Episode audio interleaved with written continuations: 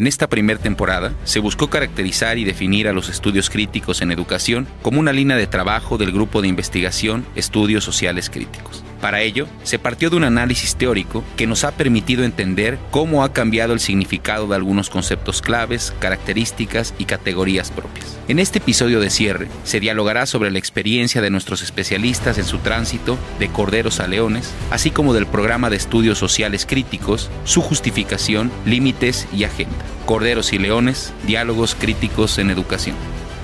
Sean bienvenidas y bienvenidos a este último programa de la primera temporada de Corderos y Leones, Diálogos Críticos en Educación.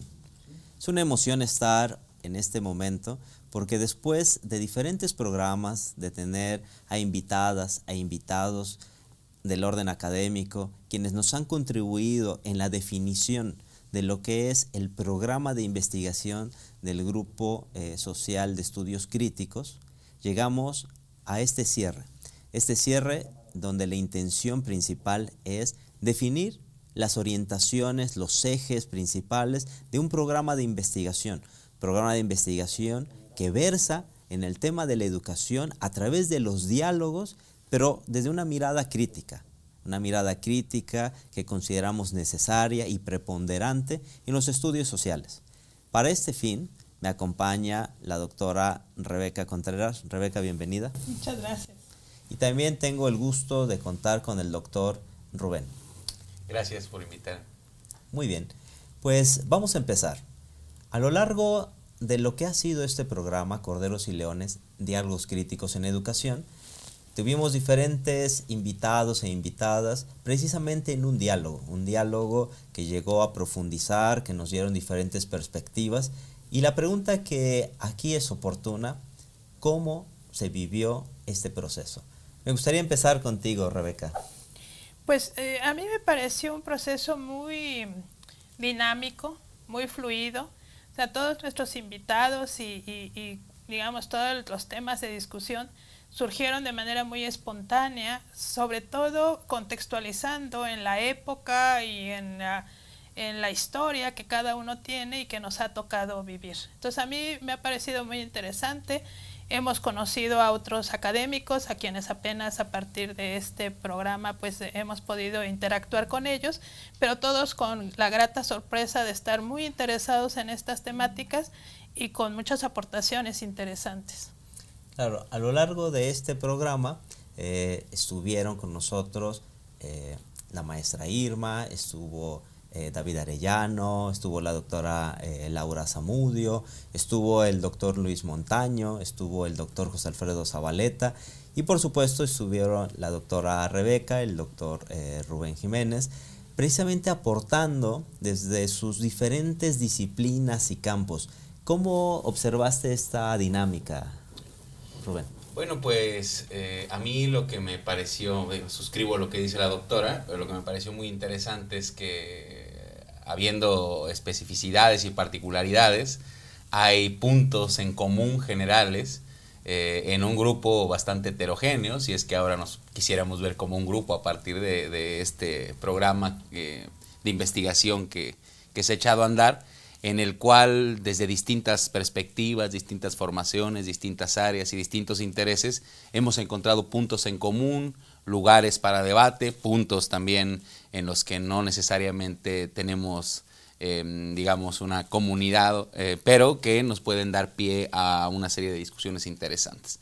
Lo que me ha parecido también más importante es que eh, precisamente ha sido un programa que ha privilegiado, vamos a decirlo de alguna manera, una vía de exploración que va de la vida y la experiencia personal hacia el trabajo académico, eh, lo cual enriquece mucho la posibilidad de comprender por qué precisamente en los estudios críticos la perspectiva y, la, y aquel a quien pertenece la perspectiva o aquella eh, no pueden ser eh, obturados, olvidados o dejados atrás, ¿no? Entonces, me parece que en sí mismo estas entrevistas fueron un ejercicio crítico y eso eh, me ha gustado mucho.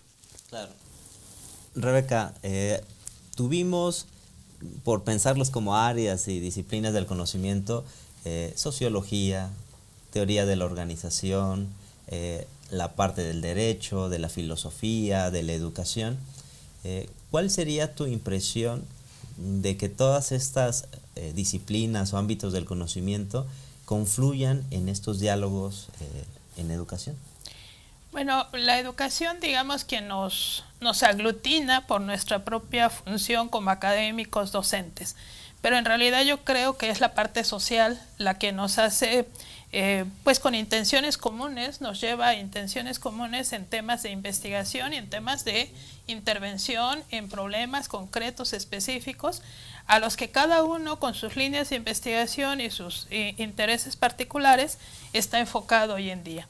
A mí me parece que a partir de esta visión y de esta manera de, entender eh, un estudio social desde la crítica, podemos todavía eh, eh, empezar a andar, empezar a hacer camino hacia una manera, no lo sé si distinta, pero sí particular, de entender el fenómeno educativo. Claro. Rubén, varias veces hemos platicado que el concepto de crítica no hay una sola forma, ¿no? Y dista mucho de, que lo podamos definir y, estudiar desde una eh, perspectiva. ¿Y qué, eh, qué, impresión te dejaría que desde estas distintas especialidades, eh, con personalidades tan distintas, se esté hablando de la crítica? ¿Con qué te quedas de esta visión que este programa de investigación tiene? Precisamente esta visión que se consideró, que la consideramos crítica? Pues creo que eh, fue una, ha sido una buena lección de el hecho de que eso que llamamos crítica no puede formalizarse, porque precisamente en su formalización perdería esa, vamos a decirlo así, esa posibilidad o esa potencialidad crítica. Y con esto me refiero al hecho de que lo que se ha mostrado aquí es que eh, el ejercicio crítico pertenece siempre a, digamos, un agente que se dispone a ser crítico, eh, digamos que es, eh, por lo tanto, la crítica un acto agencial y agenciante, un acto que va de, digamos, siempre en una relación de compromiso, y que lo que hemos mostrado aquí es que también ha surgido un poco a partir del desfondamiento y el hartazgo de un modelo de hacer ciencia, de hacer investigación, que va mostrando ya su decadencia, ¿no? que ha sido el modelo hiperacademicista, centrado en la objetividad, entendida como la expulsión precisamente de los individuales y de la inducción más eh, radical en pro precisamente al formalismo. A eso me refiero con que la crítica va siempre a contrapelo de la formalización y es siempre un recurso, vamos, voy a decirlo así, eh, humanizante en el sentido que nos recuerda que todo pensamiento, por trascendental que pueda ser su apariencia, su morfología en un determinado momento, es perecedero. Porque al final de cuentas es perecedero quien lo emite, quien lo pone en diálogo y el contexto que le da sentido. Y en ese sentido, eh, lo que hemos visto aquí es que la crítica la entendemos como una necesidad para la acción, es decir, para una investigación que no se queda en la metáfora de la investigación del sillón, sino que se enloda las manos por seguir con esas metáforas. Claro. Bien, pues vamos a dar inicio, a, como decía, este recuento. Eh, son tres secciones principalmente que vamos a revisar y la primera de ellas tiene que ver eh, una pregunta que hacíamos de manera metafórica, eh, que va de, acuerdo al nombre de este programa, Corderos y Leones, y era en qué momento se pasa de cordero a, león en el sentido de seguir el texto, de seguir eh, eh, fiel a, la teoría al momento en que se critica, en el momento en que eh, se le pregunta, se le interpela y sobre todo se deja expuesta o, o, se exponen situaciones que ya bien que estén omitidas, invisibilizadas. En este sentido vamos precisamente a ver un video eh, a manera de recuento eh, de esta sección. Así que vamos eh, con el video.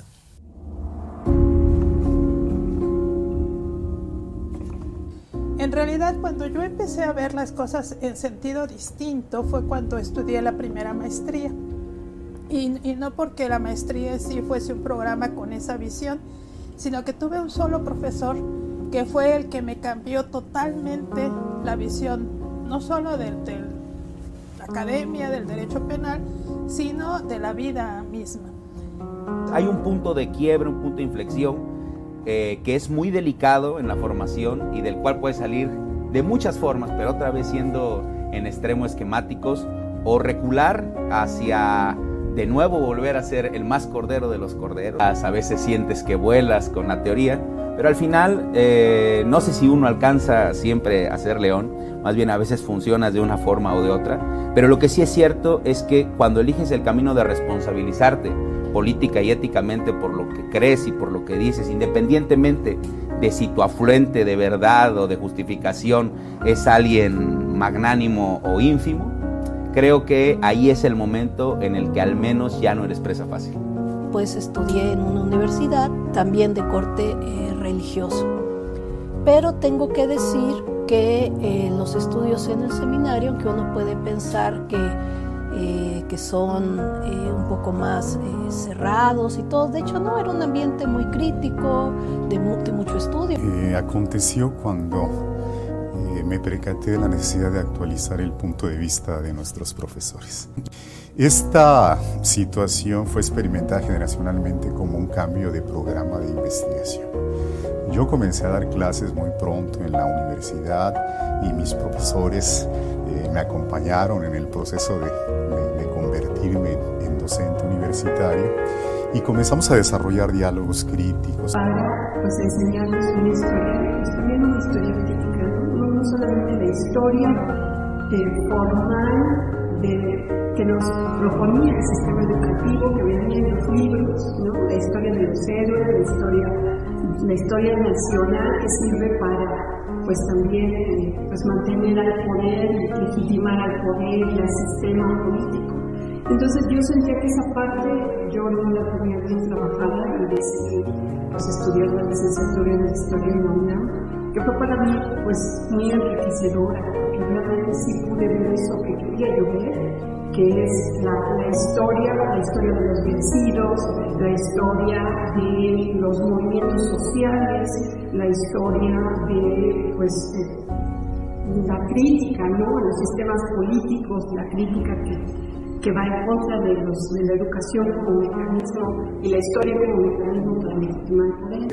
El camino eh, tengo una materia que yo ya no recuerdo el nombre, paradójicamente, pero leí el primer libro de teoría de la organización en mi vida, que es un libro además escrito por mexicanos, muy bueno, eh, muy poco conocido de, de que eh, por primera vez encuentro el tema de la organización y se veo que es otro, otro mundo, otra discusión que se refiere a no solamente la organización científica y la administración, sino la crítica a la administración. Después del 68 en México hubo compañeros que eran administradores y que querían pasar a la crítica y que no, no, no, había un camino ya hecho y algunos compañeros se fueron a la economía y otros compañeros se fueron a la sociología.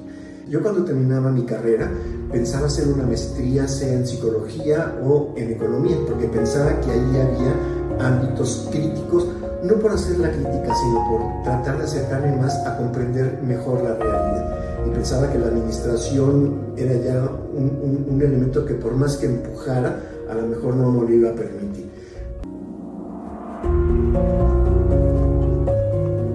Pues hemos eh, visto este video, Rebeca, donde eh, tenemos a nuestras y a nuestros participantes comentando estas situaciones de vida, estas experiencias de vida. ¿Qué es lo que te llama la atención a ti? Bueno, eh, fundamentalmente que casi, diría yo en todos los casos, hay ciertos eventos que marcan y que uno lo tiene muy claro a pesar de, del tiempo que, que pudo haber pasado, que marcan esa transformación, ese cambio. Por supuesto que esos momentos son momentos, o sea, como las chispas que encienden a lo mejor esa intención y que luego a lo largo del tiempo pues eso se va eh, eh, alimentando, se va trabajando, incluso se va aprendiendo y se va entrenando esa mirada crítica que requiere de muchos elementos, o sea, requiere disciplina, requiere una visión muy prudente, muy humilde de las cosas, pero también una serie de habilidades y de herramientas de pensamiento, de reflexión y de argumentación que no se obtienen fácilmente y que no es en ese momento. ese momento marca la pauta, pero que luego a lo largo de una vida eh, académica, científica, pues esto se va fortaleciendo o no. O sea, también hay otros casos, que no es el caso de ninguno de, los que hemos participado ahora, en los cuales se robustece pues una visión más cerrada, más dogmática, más, eh, pues yo lo voy a decir así porque lo encontramos en la vida académica mucho más intransigente que es en donde muchas veces los académicos pues se quedan ¿no? en un cierto nivel sin poder llegar a, avanzar, digamos, en esos planteamientos. Claro. Rubén, en, estas historias de, vida eh, hay un interés, hay situaciones que tú verías en común, que dirías, eh, esto podría ser como una constante, eh, no en el sentido de las matemáticas, ¿verdad? Pero sí a nivel de decir, parece que en, esos, en esas transiciones, en esos cambios, como bien decía Rebeca, que, que todas y todos los que participaron, tuvieron ese momento, eh, vamos a llamarle ese despertar ¿no? hacia la crítica, ¿verías alguna situación en común? Sí, yo de hecho lo que, lo que alcanzo a ver es, digamos, me voy a poner aquí como tradicional, ¿no? Eh, por el, la fuente de, mucho del criticismo viene de, Hegel. ¿no? hay un concepto en Hegel bien interesante que es el concepto de negatividad. Y lo que él dice es que eh, lo que define precisamente a lo humano frente a otras posibilidades de existir es que los humanos se resisten, digamos, o niegan la positividad de su existencia, de su, de su bios, de su vida biológica. ¿no? Un poco aquello que encierra esta frase heideggeriana, claro, posterior, ¿no? que ni la Londra ve lo abierto del cielo. Ante eso, ¿qué quiere decir? Lo que vimos en todos los casos es que hay dos cosas para, para hacer este, este viraje. Primero, una necesidad de un otro que es quien nos interpela. Nuestro, en la gran mayoría de casos fueron los, los propios docentes. ¿No? En muchos casos, su propia formación, un docente en específico que estuvo ahí, pero que tienen, o, en, algunos casos, como particularmente en el de Luis Montaño, fue la propia familia, digámoslo así, ¿no? Es decir, las propias necesidades de la familia. Pero lo que vimos en todos estos casos es que no es ni la familia en su formalidad, ni la escuela en su formalidad, lo que lleva a este movimiento, a este cambio, sino este hecho de este proceso de negar a esa formalidad y de un trato más directo. Ha sido precisamente en ese contacto con el otro de uno a uno que ha habido una posibilidad de transición a un pensamiento más crítico. Y precisamente eh, por el otro lado, lo que surge es como unas, una especie de viraje ético en el cual principalmente lo que se cambia es cómo me veo a mí mismo y cómo, me, y cómo veo aquello que me interesa desde esta mi realidad, como una especie de toma de conciencia de esa negatividad hegeliana que diría, no soy incluso ni ese estudiante promedio que, que, se plantea, que un sistema plantea como necesario, sino que más bien ha sido en el encuentro del afluente con, con personas empáticas, docentes, amigos, eh, familiares, que se han dado estos virajes, ¿no? Lo cual me parece muy interesante porque sigue rescatando la vena palpitante de la crítica como un proceso eh, contextual y radicalmente contextual. Claro. Y en esto que comenta Rubén, Rebeca, eh, ¿tú verías eh, algunos elementos a destacar ya como, como vidas, como formas de, de convivir en el mundo? me estoy refiriendo a esta actitud crítica, porque pues normalmente en la educación es como una gran aspiración, el, ser crítico, el volverse crítico, crítica, ¿no? Pero de estas eh, personas que tuvimos, eh, de ustedes que participaron, ¿cómo podrías entender esa, esa relación ya vital ¿no? con, e, con la realidad social? Bueno, hay varias cosas. Uno es si hay una aspiración de ser críticos, aunque nunca hablamos de qué significa ser críticos y mucho menos lo hablamos a nivel del docente con el estudiante, porque eh, si no se dan claramente algunos eh, elementos, límites, proyecciones, pues entonces que caes también en el riesgo de que esa crítica se entiende pues como quejarse de todo, como no estar de acuerdo en, en casi nada, pero tampoco en establecer alternativas, ni, tampoco un trabajo eh, de disciplina mental para poder eh, entender o comprender hacia dónde van esos pensamientos y esas eh, afirmaciones críticas. Lo otro es que yo creo que para ser críticos primero hay que asumir compromisos, porque la crítica es un proceso vivo que tendríamos que asumir como una actitud, ya no digo académica o científica, sino una actitud ante la vida, en donde también hay que tener en cuenta pues las sensibilidades, la prudencia, el respeto hacia los demás. O sea, el ser críticos no significa que puedes ofender o que puedes eh, de un eh, digamos, de una sola palabra eliminar algunas cosas, sino más bien entrar a los diálogos, entrar a las discusiones y construir juntos, que yo creo que ese sería el sentido de una crítica mucho más actual que los estudios críticos hoy están trabajando en ciertos ámbitos, porque en otros ámbitos también se va a un, a un casi este, eh, fundamentalismo, a una intolerancia eh, que hace imposible los diálogos. Y ahí creo que ya el camino pues está perdido, ¿no? En ese sentido. Y sobre eso que comenta Rebeca Rubén, eh, digamos, hay ciertas visiones que las personas que son críticas suelen ser personas incómodas, sobre todo al establishment ¿no? o a la parte de la autoridad pero con las personas que trabajaron, que, que, vinieron a, darnos sus opiniones, a, entablar los diálogos, eh, ¿qué podrías destacar de, ya de sus vidas como, como mujeres y hombres de academia y con pues un prestigio y un renombre? Pues creo que, como decía la doctora, em, lo más destacable es la, digamos, la postura ética que un tanto radica como en cierta convicción de que queda por hacer algo, digámoslo así, desde la vía académica. ¿Qué quiero decir con esto? Eh, interesante ha sido en todos los casos que han pasado por, el programa, que eh, en casi todos los casos ha habido como un momento de carrera muy tradicional y un punto de transición, pero en el cual esa transición no pasa, como, como bien señala la doctora, por una destrucción o explosión de lo previo y de lo posibilitado por las cosas como se dieran en la disciplina y en el campo que cada uno estuviera, sino más bien una especie de compromiso y esperanza con que la crítica puede ser una herramienta de cambio de cara al beneficio, digámoslo así, de algunos componentes de la propia disciplina, no de todos. Es decir, Creo que efectivamente hay una incomodidad, esta que yo llamaba negatividad, es decir, es, necesaria.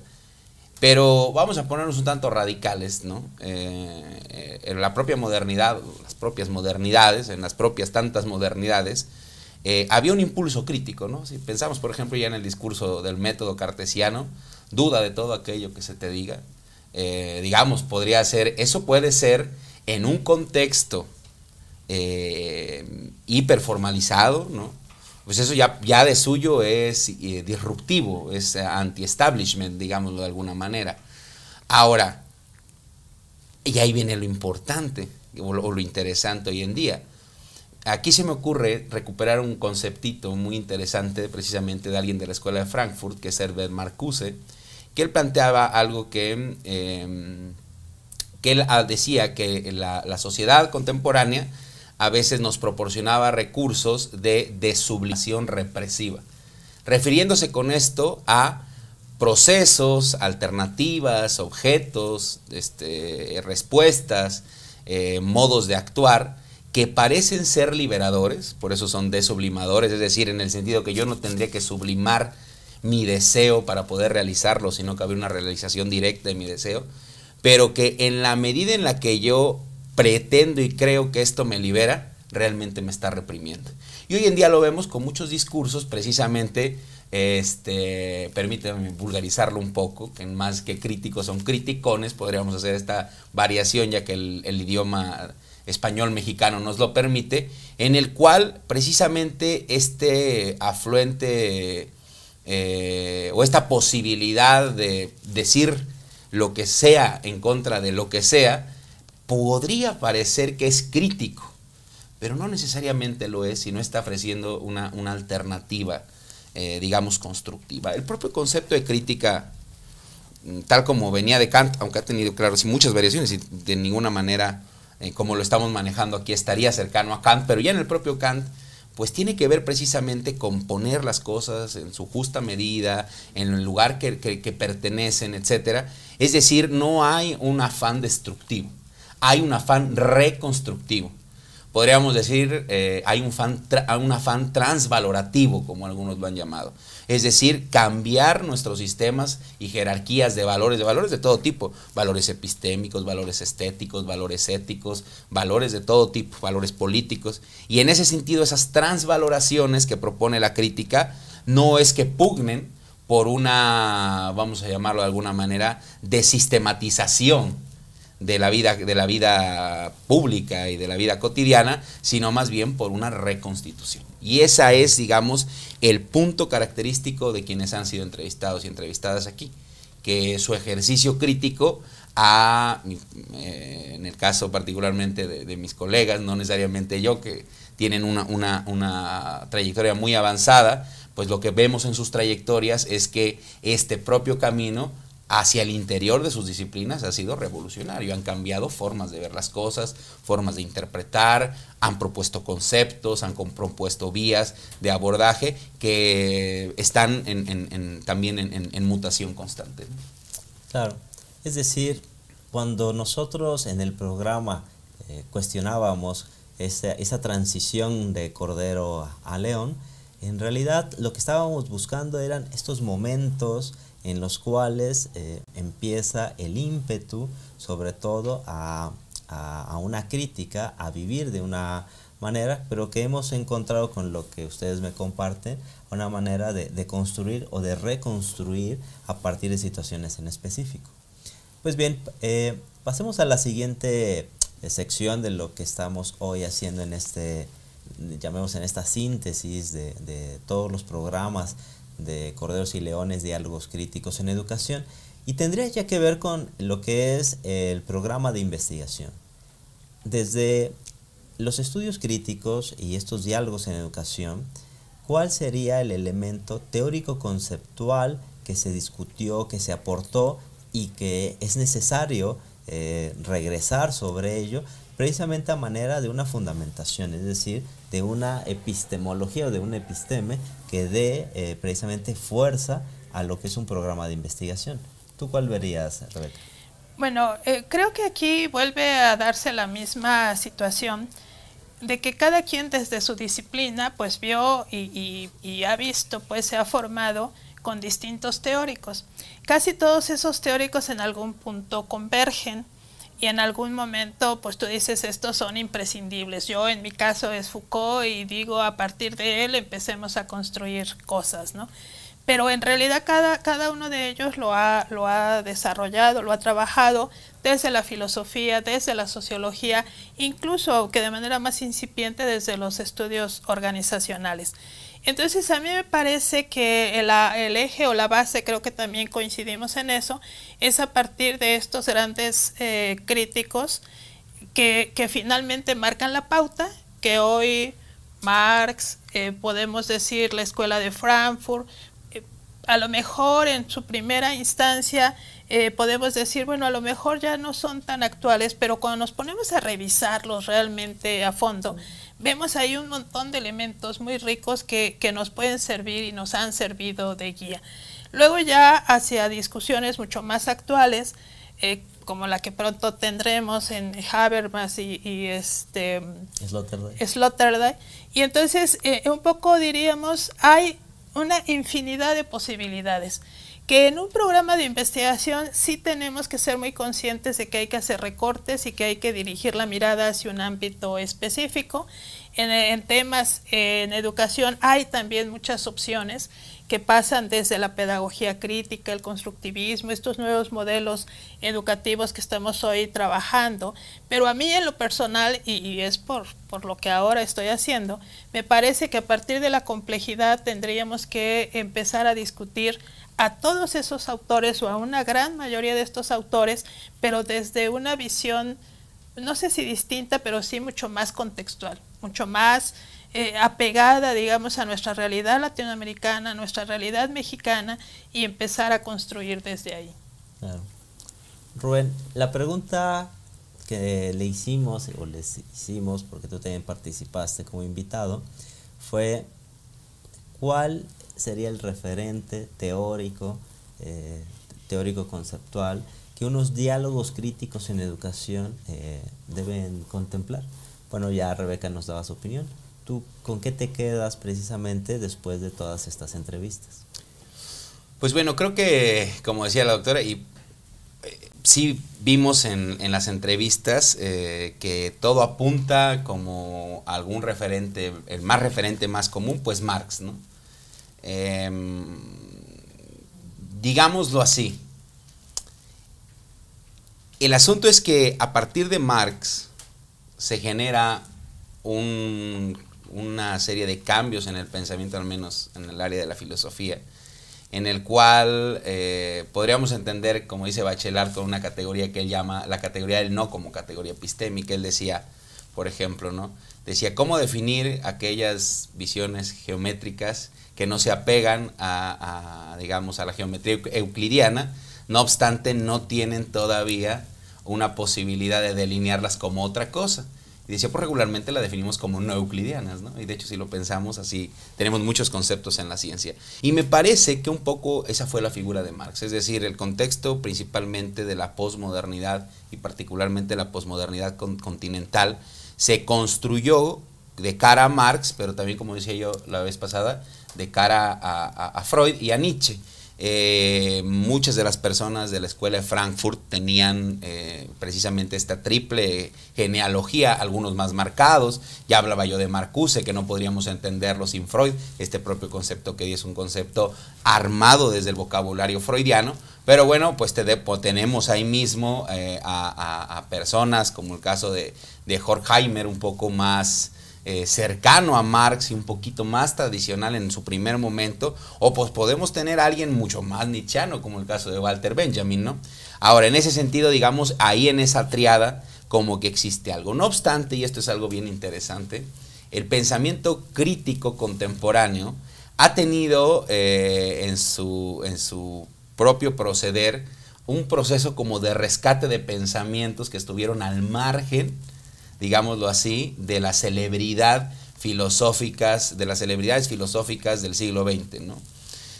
Y el propio pensamiento crítico hoy en día va delineando otra historia de los pensamientos, ¿no? Eh, por ejemplo, Hoy vemos, este, particularmente con algunas de las, de, las, de las facetas de la crítica, por ejemplo, las poscoloniales o decoloniales, vemos surgir a teóricos que se van convirtiendo en un referente, pero que simplemente hace 10, 15, 20 años eran o prácticamente desconocidos o francamente ignorados y, vilipendiados, ¿no? como el caso de Franz Fanon, de eh, Aimé Césaire, este, no sé, de otros tantos autores que estuvieron un poco como que ahí al margen, ¿no?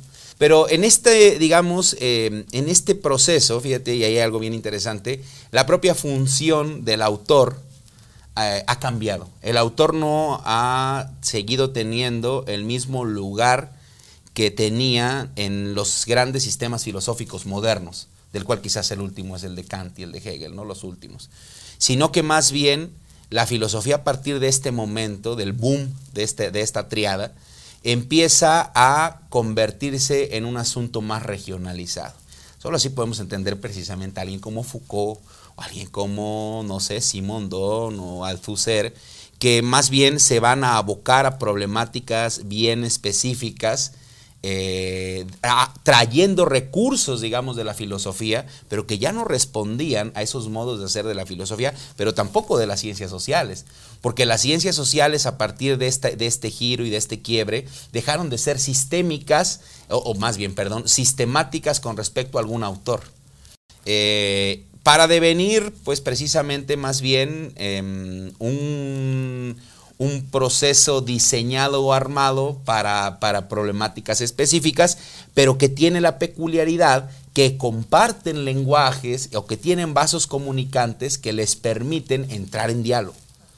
Y eso es lo que, lo que hoy en día como que caracterizaría esta crítica. Ahora, ¿eso de qué ha sido? Gracias a que esta triada, Nietzsche, Marx y Freud, eh, aportaron a la filosofía contemporánea, a las ciencias sociales contemporáneas, eh, y podría yo incluso decir a las ciencias en general contemporáneas, nuevos vocabularios. Y esos nuevos vocabularios nos permiten tener cuadrantes comunicativos interesantes. Y, y ahora sí, lo interesante es más bien cómo a partir de la crítica, entonces, como ya decía en este proceso de rescate, se incluso se traduce en términos críticos un montón de cosas y, y, eso, pues, digamos que estaría como en el centro, ¿no? Y así, pues, no sé, alguien podría rescatar críticos en la organizacional, críticos en lo pedagógico, críticos precisamente como en, un, en una búsqueda de un aire de familia, ¿no? Tanto así. Bien, pues hemos revisado la parte teórico-conceptual y llegamos a otro elemento de vital importancia en cualquier programa de investigación. Eh, y no digo que sea más importante, eh, sino que lo complementa, que es la parte metodológica. Rebeca, ¿cómo eh, sería esta parte metodológica después de lo que nos han dicho y de lo que hemos escuchado? Quiero, quiero decirlo todo esto porque me parece fundamental. Lo primero es que tenemos que adentrarnos en una metodología interdisciplinaria, con una visión de un pluralismo metodológico, en donde, y esto es bien importante, el, la formación que debemos tener para poder empezar a hacer crítica debe ser sólida, debe ser fuerte en términos metodológicos hacia lo cuantitativo y lo cualitativo. No, no, centrarnos a lo mejor en uno de estos enfoques, sino dar, al hablar de pluralismo metodológico, dar la apertura a todas estas posibilidades. Eso, eso creo que es fundamental. También es importante que seamos flexibles. Hay, y lo hemos comentado en otros foros, hay ocasiones en que somos muy rígidos en términos metodológicos. En realidad la metodología es un instrumento que debe servir para poder realizar investigación en cualquier ámbito y desde cualquier perspectiva. Por tanto, la rigidez metodológica pues es así como contraproducente y contradictoria con la idea de una investigación que debería ser así mucho más exhaustiva. Ahora, algo que se enfatiza dentro de los estudios críticos es darle voz a las personas involucradas en, el desarrollo, en los fenómenos, en las contradicciones que esos fenómenos están generando. Y eso yo creo que es fundamental. Esas herramientas generalmente de corte cualitativo pues deben estar presentes en estas investigaciones. Ahora, algo importante y que incluso eh, Rubén lo, lo planteaba, es esa idea de eh, contextualizar históricamente los fenómenos, pero además en términos regionales y en términos situados. Nosotros no podemos dejar de lado qué ha ocurrido para llegar a un estado de cosas como el que hoy en cualquier ámbito estamos viviendo y por tanto esa parte es importante, no, no, digo hacer una genealogía, pero sí acercarse a estos estudios históricos, genealógicos, eh, con una epistemología pues muy consciente de, de, de las dificultades que existe para poder dar cuenta del hecho histórico, del fenómeno histórico, desde versiones que generalmente son opacas o generalmente son bastante parciales. Entonces yo creo que por ahí eh, hay un montón de cosas y un montón de camino que hay que desarrollar en esta vía o en este ámbito metodológico. ¿Cuál sería, eh, en tu perspectiva, digamos, el principal reto para llegar a una metodología plural, flexible, no rígida? El, el digamos, eh, hace poco este, estaba escribiendo un texto tomado de algunas referentes y decía no dar disculpas. O sea, yo asumo en una investigación que esta es la metodología que puedo utilizar y no te ruborices, no te avergüences, no des disculpas si no entra dentro de los cánones establecidos. Vamos a utilizarla. la investigación es un hacer y deshacer, es un equivocarse y volver a empezar y por tanto está permitido y es válido, incluso deseable, que podamos indagar, que podamos ser atrevidos, que podamos innovar en ciertas cosas y ver a dónde nos conduce. Ahora, debe haber rigor y hay criterios que aunque digamos voy a hacer una etnografía muy abierta, muy flexible, muy, muy libre, hay muchos criterios rigurosos metodológicamente que tenemos que ir también apegándonos a ellos para realmente no perder el tiempo en las investigaciones. Rubén, eh, en este mismo tenor de la metodología, ¿qué es lo que tú rescatas precisamente para este programa de investigación en, en educación desde la crítica? Fíjate que ahí hay algo bien interesante, ¿no? Digo, de entrada suscribo todo lo que dice la doctora Rebeca, es decir, a nivel prescriptivo esto es lo que hace falta, pero esto no, nos pone de cara precisamente algo bien interesante de estos afluentes críticos, ¿no? Em, digamos que la crítica siempre como que eh, enraiza y florece ahí donde precisamente los otros caminos, los otros, eso, es significa método, métodos, camino, los otros caminos conducían a donde no queríamos. Es decir, la crítica surge ahí donde el camino de hacer las cosas ya no es suficiente, empieza a ser asfixiante, empieza a dejar fuera a otros y a otras, empieza a eh, ceder más al dogma o a la autoridad o al ejercicio del poder que a los fines, digamos, este, un tanto heroicos que la propia modernidad le dio al pensamiento, ¿no? Es decir, nosotros siempre nos pensamos en el tamiz o a través de los ojos de los modernos, incluso los posmodernos, como héroes del pensamiento en el sentido que nuestras categorías pueden salvarnos a nosotros mismos de los propios atolladeros a los que hemos llegado. En ese sentido, a nivel metodológico, digamos, la crítica debe tener este conocimiento situado de su problema, pero también de los caminos a los que regularmente o bien se llegaba a abordar ese problema o bien se olvidaba ese problema. Porque es, digamos, eh, un asunto aquí importante a este nivel metodológico, que nos demos cuenta, como decía la doctora, que potencialmente todo tiene una historia. Potencialmente. ¿A qué me refiero con esto? Es decir, en alguna de las perspectivas, hasta las cosas más trascendentales para el criticismo, tienen un momento histórico. Tienen un momento histórico en el que se empezaron a ver así, tienen un momento histórico en el que se establecieron ciertas regularidades. Por ejemplo, lo trascendental tiene un momento histórico o tiene un proceso histórico que lo hizo devenir trascendental.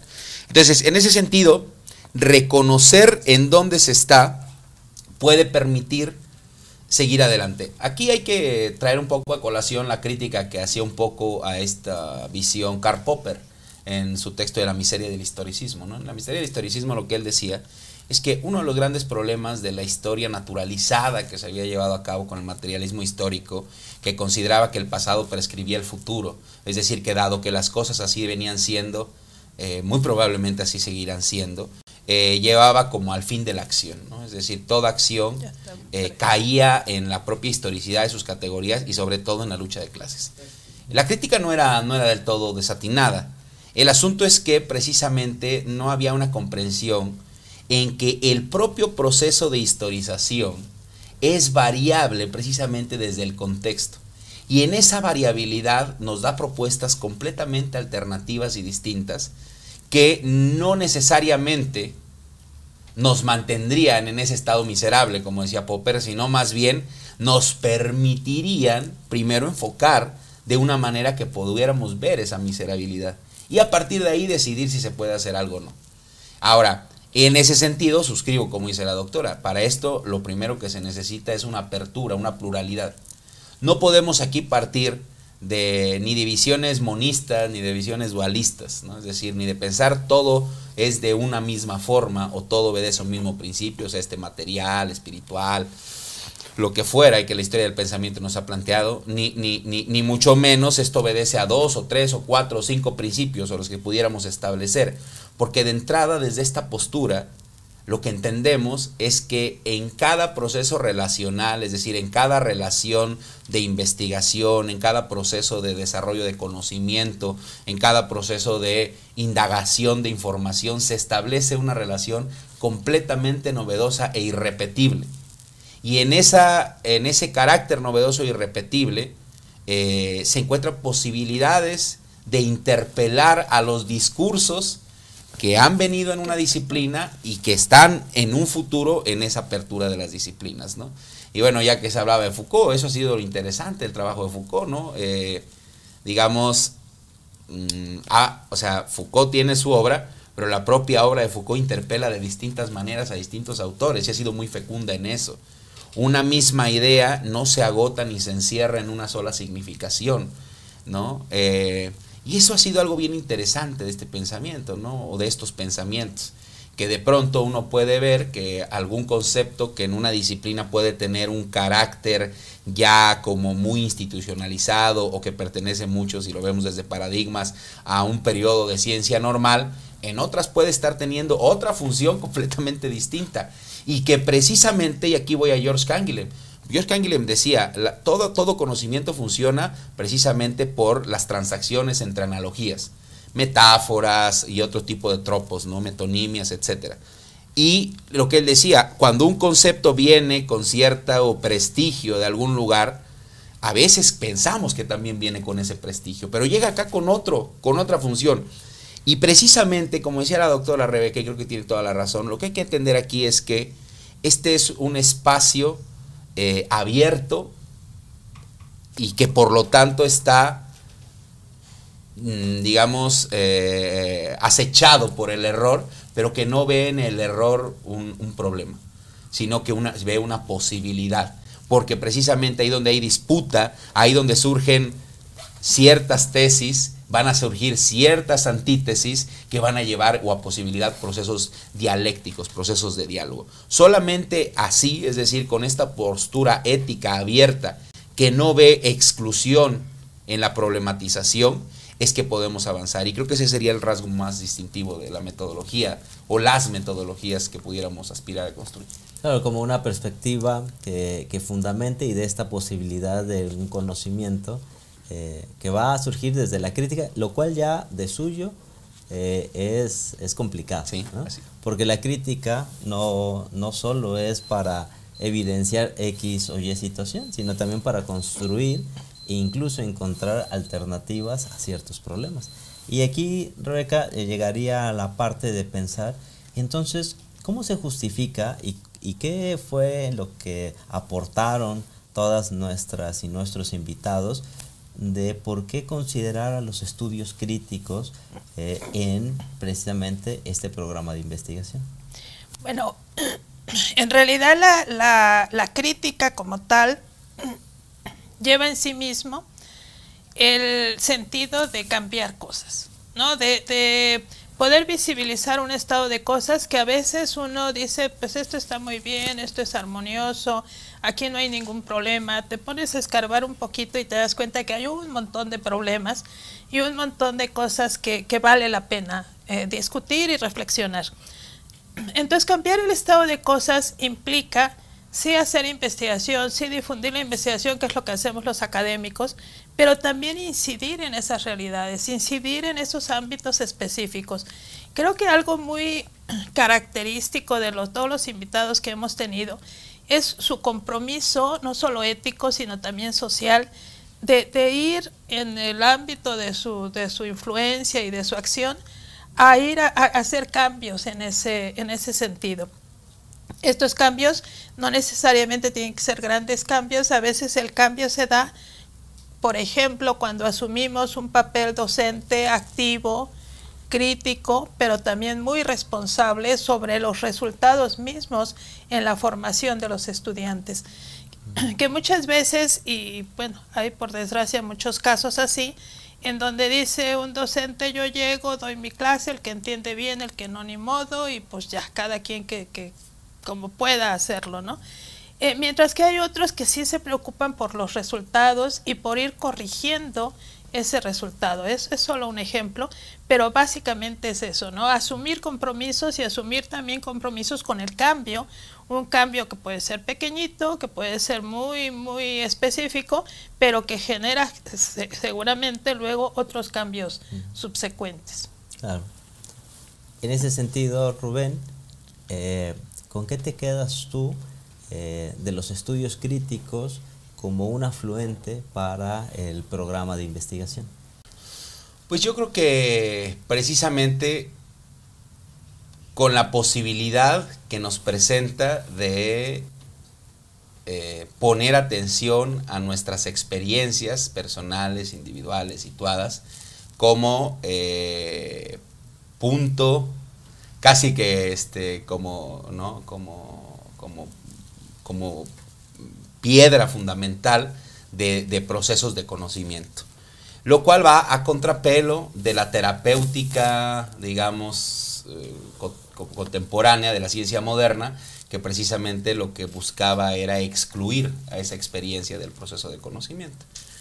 Y em, en ese camino me voy dando cuenta que precisamente, por ejemplo, particularmente los estudios críticos en educación en este grupo, eh, digamos, no han surgido como de una, un trabajo de tutela o de, o de decisión de alguien de que por allí había, habría que ir, sino que más bien han surgido de pues de cierto malestar ante el estado de cosas existentes. ¿no? Eh, ¿Qué quiere decir esto? Que de pronto la actividad educativa a la que nos dedicamos nos parece que hay varias cosas que no funcionan bien. Es decir, eh, creo que el sentimiento común ha sido como hay distintos niveles de discurso, distintos niveles de acción, en los cuales parece que no hay conexiones, hay procesos que están más eh, preocupados por la forma, no porque la forma no sea importante, pero solamente la forma y descuidan otras cuestiones. Pero independientemente de que todos esos problemas sean relevantes per se, son problemas que a nivel, vamos a decirlo así, personal y por lo tanto afectivo, nos generan cierto, cierto displacer, cierta molestia, cierto sentimiento incluso eh, de, ominosidad con respecto a nuestra realidad. Y ante eso, pues digamos que parece ser que las particulares formaciones de aquellos a quien les interesa, pues digamos, hacer un proceso crítico, eh, funcionan como una especie de, pivote ético que diría, yo ante este malestar no puedo, porque también es una, una, una, una salida que quizás es la más común, no puedo hacerme de la vista gorda, no puedo hacer que las cosas eh, sean otra cosa, ¿no? Y precisamente pareciera que entonces es ahí donde, donde esto empieza a tener importancia, porque si ya lo contrastamos con el campo educativo, pues precisamente ya de entrada empieza a ser importante porque el campo educativo en las sociedades contemporáneas se convirtió quizás en el lugar como yo lo decía en mi propia entrevista, ¿no? en el lugar más sagrado de, las instituciones eh, occidentales seculares. La escuela se convirtió en el centro de eh, la construcción de los sujetos sociales y por lo tanto ahí en un ámbito tan mm, lleno de lugares comunes, tan institucionalizado y digamos tan inercial en muchos de sus procesos, eh, opera esa formalidad como una especie de demonio eh, hacia el cual se sacrifican vidas completas de, alumnos, de profesores, de administrativos, de los procesos educativos, en los cuales pasan por esta institución eh, como una especie de esclavos en un proceso de sometimiento. Y bueno, hay personas que deciden ante eso seguir su camino y buscar otros intereses y otros fines.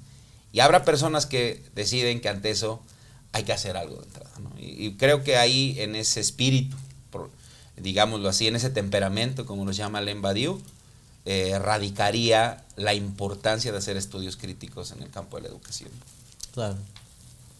En esta parte llegamos a una agenda, es decir, cuáles son los temas eh, que que se pondrían, digamos, al frente de esta lista precisamente para empezar el, programa de, investigación.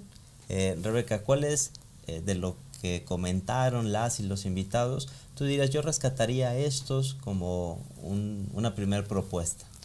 Bueno, casi todos eh, hablaban de un poco visibilizar ¿no? las desigualdades, los desequilibrios, las exclusiones Creo que ahora con lo que dice Rubén, esta idea de desacralizar a la educación en una sociedad todavía con rasgos muy modernos y muy universalistas como la que nosotros vivimos, eh, sería un buen comienzo. Otra cosa que me parece fundamental es la parte conceptual, que podamos entender que desde la visión crítica los conceptos ni son monolíticos ni están acabados y que por tanto un programa de investigación debe asumir primero esa manera en que va a entender y a visibilizar ciertos, ciertos elementos. Creo que ahí son dos cosas fundamentales.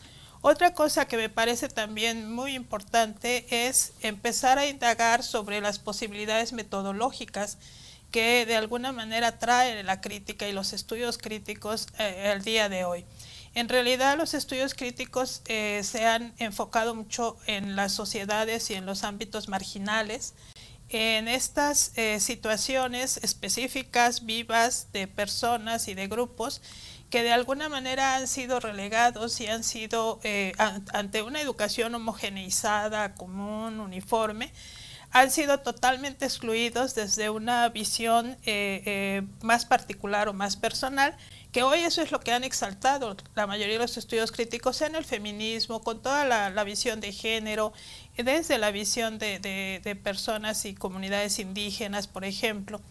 Eh, algo que a mí también me parece muy atractivo y que a lo largo de todas estas entrevistas se ha visto y que, a mí me parece que podríamos rescatar, tiene que ver con los procesos de enseñanza-aprendizaje desde el placer estético o incluso eh, eh, desde la visión del juego, de la diversión, que nos permiten entrar ya a didácticas específicas y a, estado de cosas y a visiones eh, particulares, pero es que realmente en las entrevistas se deja ver cómo todos y cada uno de nosotros disfrutamos con el conocimiento, con la reflexión, con la discusión y los retos que podamos ponernos enfrente pues siempre son para, para poder aumentar esa posibilidad de goce y disfrute, ¿no? Entonces yo creo que por ahí hay muchas cosas que se pueden, se pueden hacer.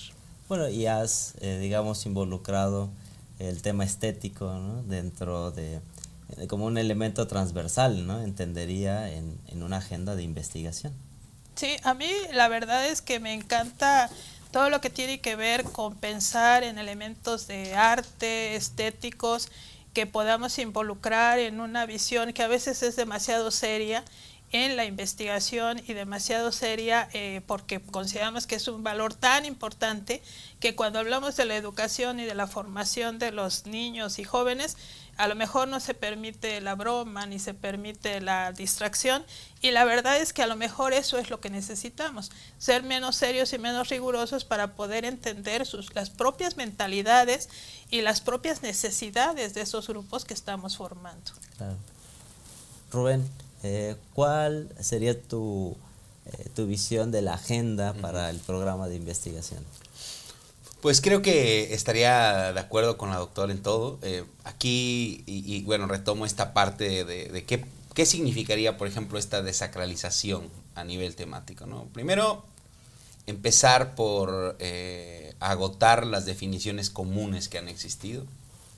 Eh, en la educación se encuentra quizás, a mí a veces, a mí a veces en lo personal, ¿no?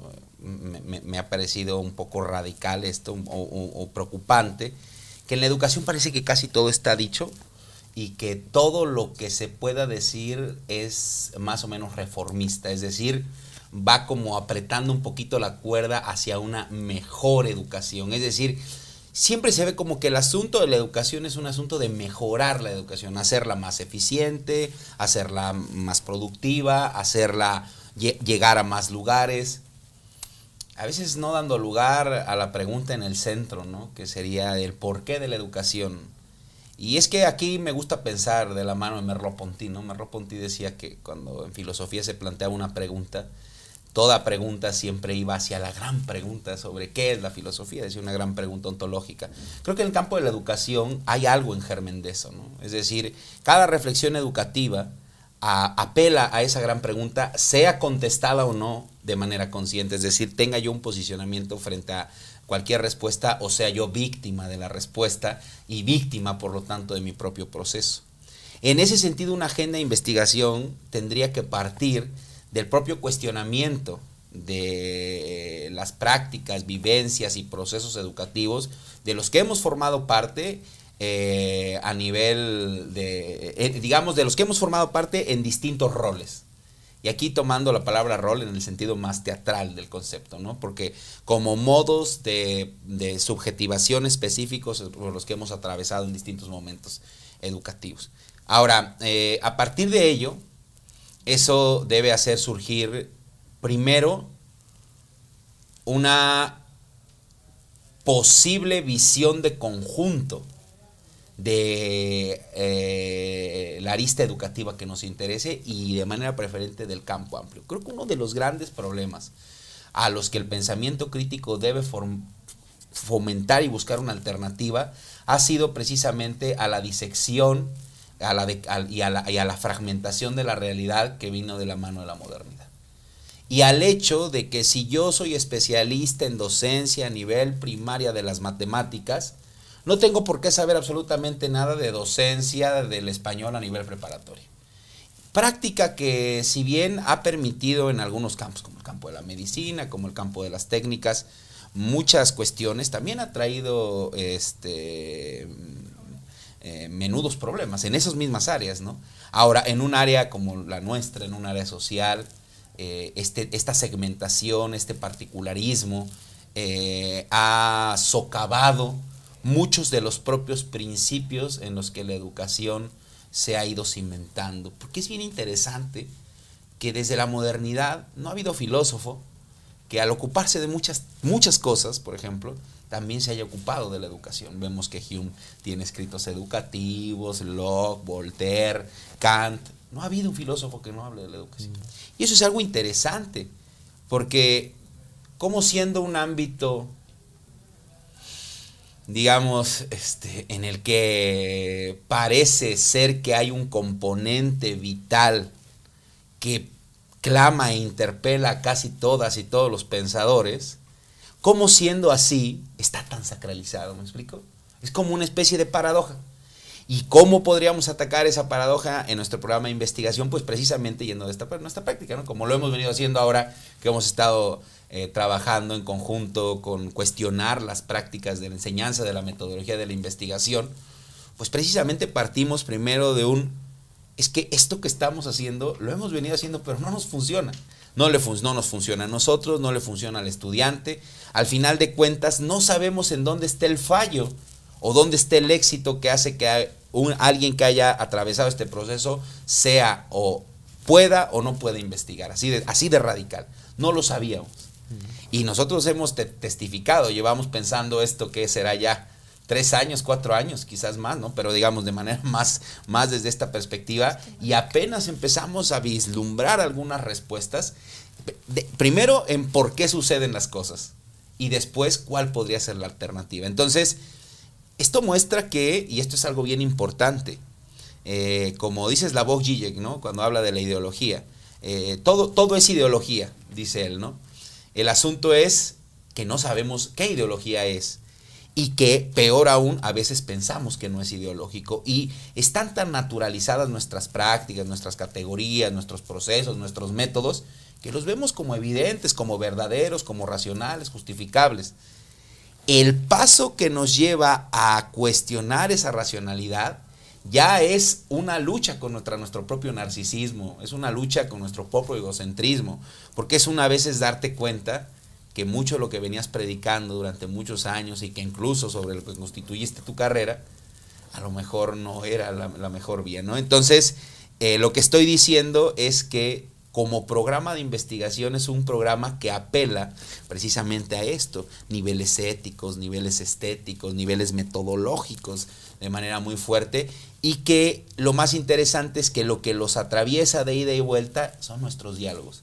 Si nuestros diálogos constantes, a mí se me, no se me ocurre, por ejemplo, que, que a lo que hemos estado logrando a nivel de enseñanza de la metodología lo hubiera logrado cualquier persona per se solo por muy brillante que hubiera sido, porque ha sido en el diálogo y en el recoger la experiencia y ponerla en práctica y volverla a recoger, o sea, en procesos de evaluación, de rediseño, de evaluación, de rediseño, que se van encontrando cuestiones. Y entonces eso también clama al hecho de que los propios límites del grupo de investigación no terminan ahí donde está un conglomerado de investigadores platicando, sino también en, sus, en sus propios tentáculos, ¿no? Quienes están encargados de los procesos administrativos, quienes están involucrados en, el análisis de los datos y sobre todo en las propias prácticas de los estudiantes. Si, no, si las prácticas de nuestros docentes, de nuestros estudiantes no fueran cambiando conforme nuestros procesos cambian, no tendríamos posibilidad de avanzar. Entonces, en ese sentido, esta visión digamos, nos va diciendo hacia dónde debemos apuntar y vemos que, es un mapa bastante grande. ¿no? Claro. Y una pregunta que fue clave y, que si bien lo recogemos de nuestras y de nuestros eh, invitados, invitadas, ha sido el fin del programa de investigación. ¿Cuál eh, sería, en tu opinión, este fin de un programa de investigación de diálogos críticos en educación? Bueno, a mí me parece que es eh, aportar, ¿no? Aportar, sí, al conocimiento, pero también aportar a las políticas, aportar a las acciones concretas dentro del aula, fuera del aula, a los procesos de evaluación. Y ese aportar creo que tiene que ver también con lo que ya habíamos platicado de los compromisos, ¿no? Asumir compromisos en el sentido de poder ir eh, pues eso, eh, visibilizando, vislumbrando nuevos caminos, nuevas posibilidades, el hecho de involucrar en toda esta discusión a los estudiantes, a los propios administrativos, que de alguna manera tienen mucho que decir, pero que luego no los escuchamos y que asumimos, y eso es, es, es, una característica no solo moderna, sino incluso medieval, de que los que estamos acá con el conocimiento somos los importantes y somos los que tenemos respuestas, cuando en realidad somos tan ingenuos que no vemos que las respuestas están dadas muchas veces en nuestras realidades cercanas. Claro. Digamos que en este fin como eh, programa de investigación, sí se tendría que asumir un compromiso con la transformación. Eh, me parece que sí, pero eh, sin ser imprudentes en cuanto a las metas que se puedan lograr, yo creo que aquí el camino es paulatino y tenemos que ir estableciendo metas a muy corto plazo, a mediano, largo, y yo en el corto plazo diría, lo primero que tenemos que hacernos es aprender a ser críticos, lo primero que tenemos que hacer a lo mejor es quitarnos como esos ropajes y esas eh, etiquetas que traemos colgadas y empezar a verlo todo de una manera pues mucho más renovada, mucho más fresca eh, eh, y, empezar a trabajar por ahí. Claro. Eh, el fin de un programa de investigación, Rubén, has pues ya marcado ciertas situaciones, obviamente empezaste señalando la importancia pues epistemológica ¿no? que debe tener la investigación y hacia dónde tenía que apuntar. Eh, ¿Cuál sería entonces, ya en tu opinión, después eh, de haber escuchado a, todos estos invitados, invitadas, el fin de un programa de investigación en unos diálogos críticos por la educación? Sí, pues eh, creo que, de entrada, es que esto, para pensarlo, ahorita que escuchaba a la doctora, me, me recordó precisamente, eh, por ejemplo, la crítica que se le hecho al positivismo, ¿no? Uno, uno luego piensa, bueno, ¿qué de reprobable podría tener el positivismo? Si digamos, pues es un esfuerzo interesante, ¿no? Una terapéutica del lenguaje, una serie de, de, normas éticas y procedimentales que pueden asegurar ciertos resultados, que además nos han mostrado que efectivamente son eficientes, productivos. ¿Qué podría tener? Y la verdad es que la crítica siempre ha radicado no tanto en los procedimientos y en esas convicciones pequeñitas del positivismo con respecto a los métodos y al carácter de la constitución de, conocimientos desde, vías normadas como la ciencia o el método, eh, sino que lo más reprobable ha sido aquello que eh, el señor Augusto Comte llamaba el catecismo positivista, que tiene que ver con la idea de que en la base del progreso humano en la base de la transformación estaría precisamente estos métodos o estas vías de conocimiento. Es decir, este hecho, esta creencia que las ciencias nos iban a llevar a Shangri-La, ¿no? Nos iban a llevar a la felicidad, al reino prometido. Y con ello precisamente viene, la, digamos, eh, esta fuerte carga teleológica que se le da al conocimiento que más que teleológica tiene ciertos visos religiosos, soteriológicos, ¿no? De salvación. La ciencia nos va a salvar, el conocimiento es el responsable de las transformaciones. Hemos, hemos, hemos comprobado una y otra vez que no es del todo así. Ahora, si un programa crítico o cualquier programa que se diga crítico estableciera fines en ese sentido, em, pues trascendentalistas, quizás a veces no por mala voluntad, sino por la propia inercia de la retórica a la que estamos acostumbrados, ¿no? Eh, de decir que bueno, esto va a cambiar aquí o allá, quizás podríamos seguir incurriendo en ese gran problema de, al que caían ya y han caído muchos catecismos, digamos, no solo el positivista, sino relacionados con tener una respuesta para las cosas. Creo que aquí el fin estaría precisamente eh, dado en, digamos, en el hecho de precisamente como, como, como, si, como, como tú lo marcabas, ¿no? De que vaya más que una, o sea, bueno, sí, una transformación, pero esa transformación yo lo traduzco como la posibilidad de seguirte manteniendo interesado e involucrado en una temática de una manera activa. Es decir, que no caigamos en los formalismos, que eventualmente podamos tener posibilidades de acciones palpables, tangibles, no necesariamente medibles, palpables y tangibles en el sentido de la propia dinámica de, las investigaciones y que precisamente esa idea de ese compromiso vaya teniendo traducciones muy claras en cada momento que nos vayamos planteando.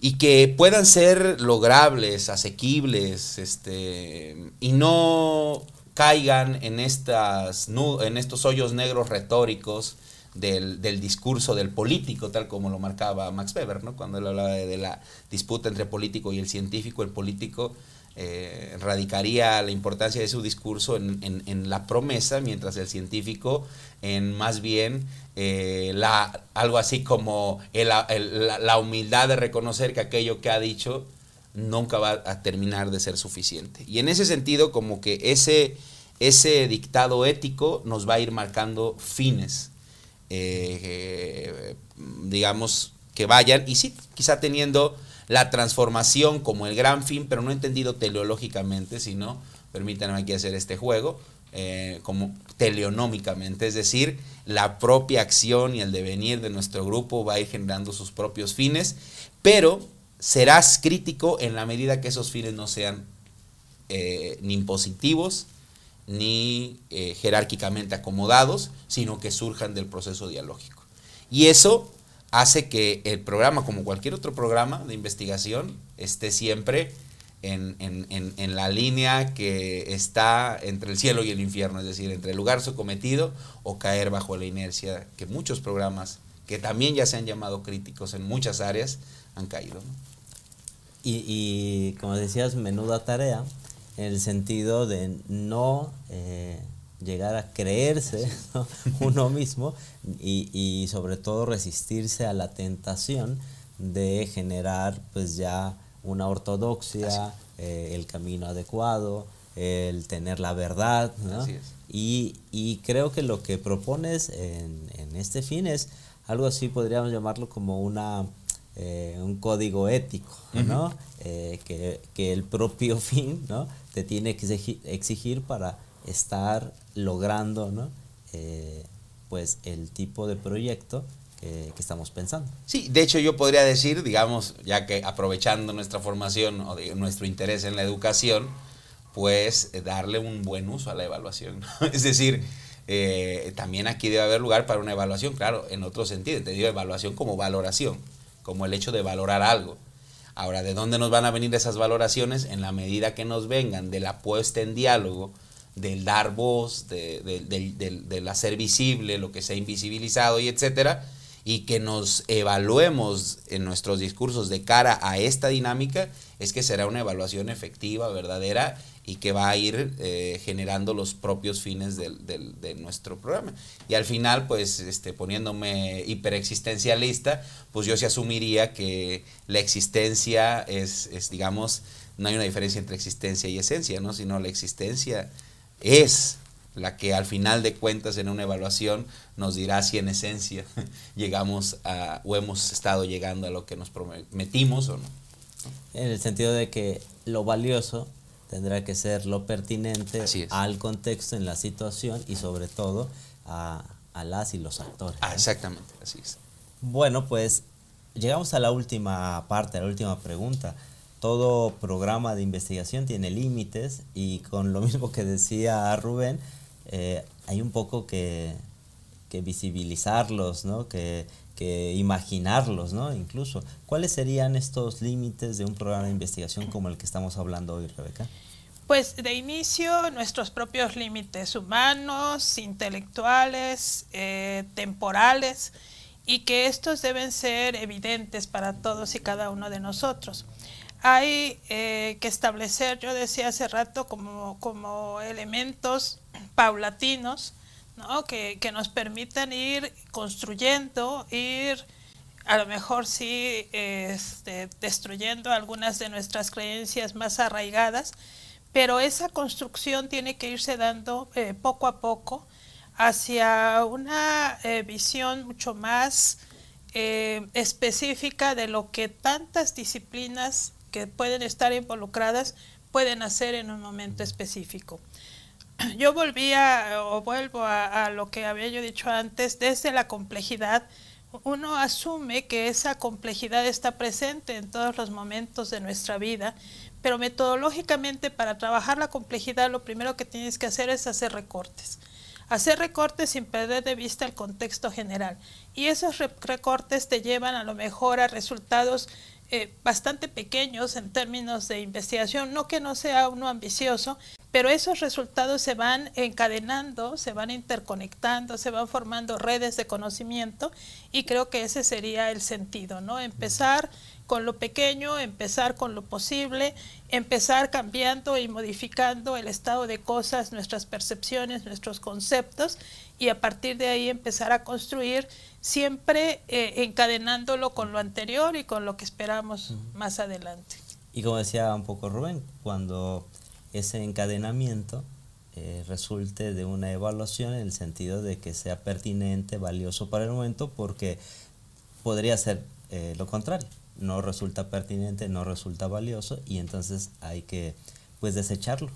Aquí lo importante es que tenemos que discutir, eh, mostrar pues estos resultados así sean parciales porque esa es la finalidad cuando nosotros divulgamos cuando nosotros difundimos este conocimiento que se va construyendo es pues recibir la crítica a su vez recibir la retroalimentación estar siempre abiertos a ir pues reordenando y reorientando el camino ¿no? Ah, una, doble vía sí sí sí y bueno Rubén eh, ¿cuáles son estos límites que, tú puedes eh, comentar y que podría señalar? Pues bueno, creo que estos límites humanos de los que habla la doctora ya son muchos y eso sería como suficientes para irlo empezando. De, entrada, eh, creo que uno, un asunto es que va a parecer muy particular, pero no es nada particular, es demasiado general. Eh, tenemos que ponernos a pensar por qué tendemos a ser universalistas con nuestro lenguaje. Porque regularmente nos encanta hablar de las cosas en general, ¿no? Claro, habría muchos motivos a nivel psicológico, sociológico, eh, de por qué lo hacemos, ¿no? Pero el hecho es que aquí eso no podría tener gran cabida. Es decir, digamos que el primer imperativo categórico que nos deberíamos poner es no usted aquello que no sabe, ¿no? Es decir, Claro, si fuéramos socráticos, pues no podríamos hablar de nada, porque, ¿no? Siempre estamos en la... natural. Exactamente, ¿no? Soy ignorante de todo, pero no, no, vamos, vamos a suavizarte un poquito, ¿no? no eh, el asunto, me refiero al hecho de que es muy común que las ciencias sociales hayan eh, importado del lenguaje de otras disciplinas ese modo de hablar. Y miren, es tan radical esto que el señor Wittgenstein va a centrar su segunda propuesta precisamente la de las investigaciones filosóficas en esta terapéutica del lenguaje. Él va a decir, el gran problema radica en cómo hablamos las cosas, en cómo, de entrada, en cuál es la idea que tenemos de la relación entre el lenguaje entre nosotros el lenguaje, lenguaje inmundo, ¿no? Pero el asunto él ya lo ponía así, ¿no? Es decir, lo importante primero es preguntarnos por qué hablamos las cosas así. Y creo que los límites aquí estarían primero en ese sentido. Es decir, hay que limitarnos a esta, este, este uso del lenguaje eh, a partir de, primero, conocer las afluentes conceptuales que hacen que un concepto a nivel pragmático de la pragmática, de la pragmática del lenguaje tenga tal o cual significación en tal y cual contexto y a partir de ahí tratar de pensar cómo hacer modificar o cómo pensar con otros conceptos o cómo replantear esos conceptos a partir de ese contexto con significaciones locales y particulares. De ese modo uno deja de hablar, por ejemplo, del humano, de la sociedad, de la educación como un asunto que quizás a podría parecer contradictorio. Nosotros hablamos de la educación, sí, pero estamos apuntando a un hablar de la educación precisamente que no puede eh, decir casi nada que opere para todos los procesos educativos posibles, pasados, presentes y futuros. En ese sentido, ahí es donde nos, encontramos con un primer límite que es muy positivo, es un límite lingüístico. Después tendríamos otro límite eh, precisamente a nivel metodológico y que es un poco renunciar a la idea de las panaceas. No hay herramienta alguna que sea ya, no hay, no hay llaves maestras, no hay llaves que abran todas las puertas. Claro, a menos que la llave la conviertas en martillo, ¿no? Y entonces sí habría manera de abrir cualquier puerta violentándola, que ha sido un poco el proceso ante los cuales, los procesos ante los cuales los criticismos han surgido. Ante esa idea de pensar que ha habido llaves maestras, pero que no, más bien son procesos. Y ahora, en ese sentido, pensar, y es un ejercicio de humildad muy fuerte, incluso, porque es pensar que eh, muchas de las categorías que traigo y muchos de los procesos, quizás para este fenómeno, no son los, los, indicados. Ahora, para eso, ok, ahí viene el tercero, que ya lo, el tercer límite, pues el límite nos está dado otra vez por el contexto, es decir, el límite nos está dado también por la relación. Todo lo que podamos predicar sobre un, un hecho, un acontecimiento, eh, que no surja del particular de ese acontecimiento, tiene un carácter contrafáctico. Y en tanto contrafáctico, pues eh, va a tener que contrastarse en algún momento para ah, precisamente demostrar la justificación de, su carácter de conocimiento, Y en ese sentido, pues eh, de alguna manera uno tendría que entender, como ya decía la doctora, que muchas de las cosas, ninguno de nuestros marcos teóricos están capacitados para entenderlas que la mejor manera de comprenderlas es asumiendo cierto giro etnometodológico, es decir, asumir que aquellos que tienen la relación más íntima con muchos de los fenómenos tienen que necesariamente estar en el proceso de diálogo para entenderse. Creo que con esos tres límites ya tenemos grandes límites que además nos posicionan de manera distinta a muchos otros programas que pudiera haber en investigación educativa que quizás puedan hacer uso de autores como los que hemos estado mencionando aquí, pero que no necesariamente por hacer uso de estos autores devienen críticos, porque siempre siguen hablando en nombre de trascendentales. Esto me da la sospecha, Rubén, eh, que implicará también un posicionamiento ante lo que se considera conocimiento científico porque el conocimiento científico eh, hay una herencia marcada positiva o positivista precisamente hacia la ley, hacia el universal, hacia el general y que eh, está respaldado por estos criterios de ciencia eh, en, las revistas, en los papers, del método cuantitativo. y, y, esto nos lleva a repensar precisamente esta relación con lo que se denomina conocimiento científico. Sí, de hecho, eh, mm, podríamos decirlo así, ¿no? Eh, hay como dos posturas ante, ante esto. A veces se dice, bueno, entonces, si este es el conocimiento científico, o, una de dos, ante las críticas que se les hace es, o tratamos de imitarlo en la, mejor manera posible, es decir, de, cientificar en, en cualquier sentido que nosotros quisiéramos una práctica, o bien negar la cientificidad de esa práctica. Cualquiera de los dos caminos, a mi parecer, implican un engaño, porque implican pensar que eh, precisamente los éxitos del pasado o las promesas que radican en los métodos y en las categorías que tenemos son suficientes para eh, que sigan existiendo en la manera en la que existen.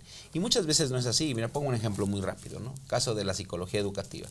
La psicología educativa constantemente eh, hace, o como que incrusta muchas de sus, de sus reflexiones en cosas que no se han descubierto, en cosas que no se tienen de cierto. No sé, por ejemplo, muchas de las explicaciones en psicología educativa hoy en día recaen sobre las funciones del cerebro. Y vamos a ver constantemente que muchas cosas se le echan al basurero de la genética. Esto es genético, esto es genético. Pero realmente cuando uno ve el texto, el texto no tiene una formulación sobre qué entiende por genético. Lo cual hace que muchas de las cosas que se dicen realmente, perdón porque lo digo yo así con esta radicalidad, devienen mm, sentencias casi sin sentido, porque precisamente hacen radicar en las propias esperanzas de los métodos y de las construcciones teóricas a futuro eh, muchos de los edificios epistémicos. Nosotros no podemos hacer eso. Por eso esta radicalidad del contexto es digamos, eh, es una especie de panglosianismo. Eh, pero un poco, voy a decirlo, un poco de, panglosianismo desilusionado. Eh, el panglosianismo, relacionado con esta figura literaria, panglosno, este, decía, vivimos en el mejor de los mundos posibles. Y digamos, un panglosianismo deflacionario diría, pues vivimos en este mundo y no nos queda de otra. Y este mundo tiene estas definiciones, tiene estos, perdón, tiene estas acotaciones, tiene estas realidades y esas son imperantes. Ah. Es decir, aquí no podemos operar, y con esto termino, eh, con esta fórmula de decir, estas son nuestras teorías, si la realidad no se acopla a nuestras teorías, peor para la realidad. Nosotros no podemos asumir eso, ¿no? Al contrario, eh, en todo caso, una teoría que no pueda tener un diálogo con la realidad, entiendas eso como se entienda, este, no pues, tiene sentido. No tenía sentido. Así es. Muy bien. Eh, bueno, llegamos ya a la parte final. Eh, quiero recordar que hemos tenido una serie de entrevistas eh, que nos han acompañado, pues el doctor Rubén, la doctora Rebeca, el doctor José Alfredo Zabaleta, la maestra Irma, el doctor eh, David Arellano, el doctor Luis Montaño, eh, la, doctora eh, Laura Zamudio, y que en este programa hemos decidido conformar lo que es el programa de investigación en estudios sociales críticos, en la línea de educación, donde nos decantamos por la crítica, donde buscamos el camino del diálogo y que será un programa que llevaremos eh, a término en el sentido de marcar eh, nuestro, nuestro trabajo académico.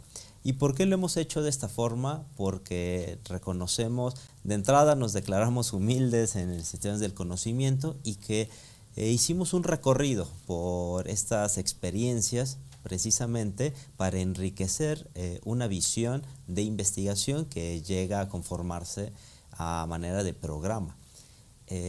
Bueno, pues me, resta decir dos cosas. La primera tiene que ver que sacaremos un, libro precisamente de diálogos críticos en educación, eh, donde explicitaremos lo que hoy aquí se ha comentado con Rubén, con Rebeca, con su servidor, eh, como programa de investigación. Eh, y de igual forma, haremos una segunda temporada, eh, pero ya en concreto de un tema de investigación, eh, realizando la investigación, eh, comprometiéndonos a, ciertos resultados y que serán motivos de, de una segunda temporada. Así que les pido que sigan atentos precisamente a nuestro canal, a lo que en Corderos y Leones de Algos Críticos en Educación estaremos eh, publicando y estaremos también informando a través de las redes sociales cuando tendremos el, libro, de los artículos que vamos a estar publicando, del material que tendremos y que será pues de, acceso libre. Así que Rebeca, ¿no? un último comentario para despedirnos después de toda esta pues trayectoria, todo este viaje que hemos realizado. No, pues solo agradecer. La verdad es que a mí en lo personal toda esta experiencia ha sido muy formativa y eh, pues entusiasmada y con ganas de seguir adelante. Muchísimas gracias Rebeca a ti. Eh, Rubén, para cerrar, un último comentario. Pues igualmente, eh, para mí ha sido una gran experiencia. me parece también importante y me parece parte de un momento histórico que incluso atraviesa nuestro país el hecho de que estemos preocupándonos por esto, ¿no? Entonces estoy muy, muy contento y bueno, a la expectativa de, de, seguir trabajando y seguir aprendiendo lo mucho, igual, lo en el mismo ritmo que hemos venido aprendiendo, ¿no? Solo me queda agradecer eh, lo, lo, lo, bien que me, que me he pasado en este tiempo. Pues igual, ¿no? Te lo agradezco mucho, Rubén, ¿no? Rebeca, muchísimas gracias. Esto ha sido Corderos y Leones, diálogos críticos en educación con el cierre de la primera temporada, con la propuesta de lo que es el programa de investigación y con el compromiso, eh, ya he comentado, de presentar el libro que es el resultado de esta experiencia y seguir con una segunda temporada ya con los proyectos de investigación. No me resta más que agradecer, que estén muy bien y saber para trascender.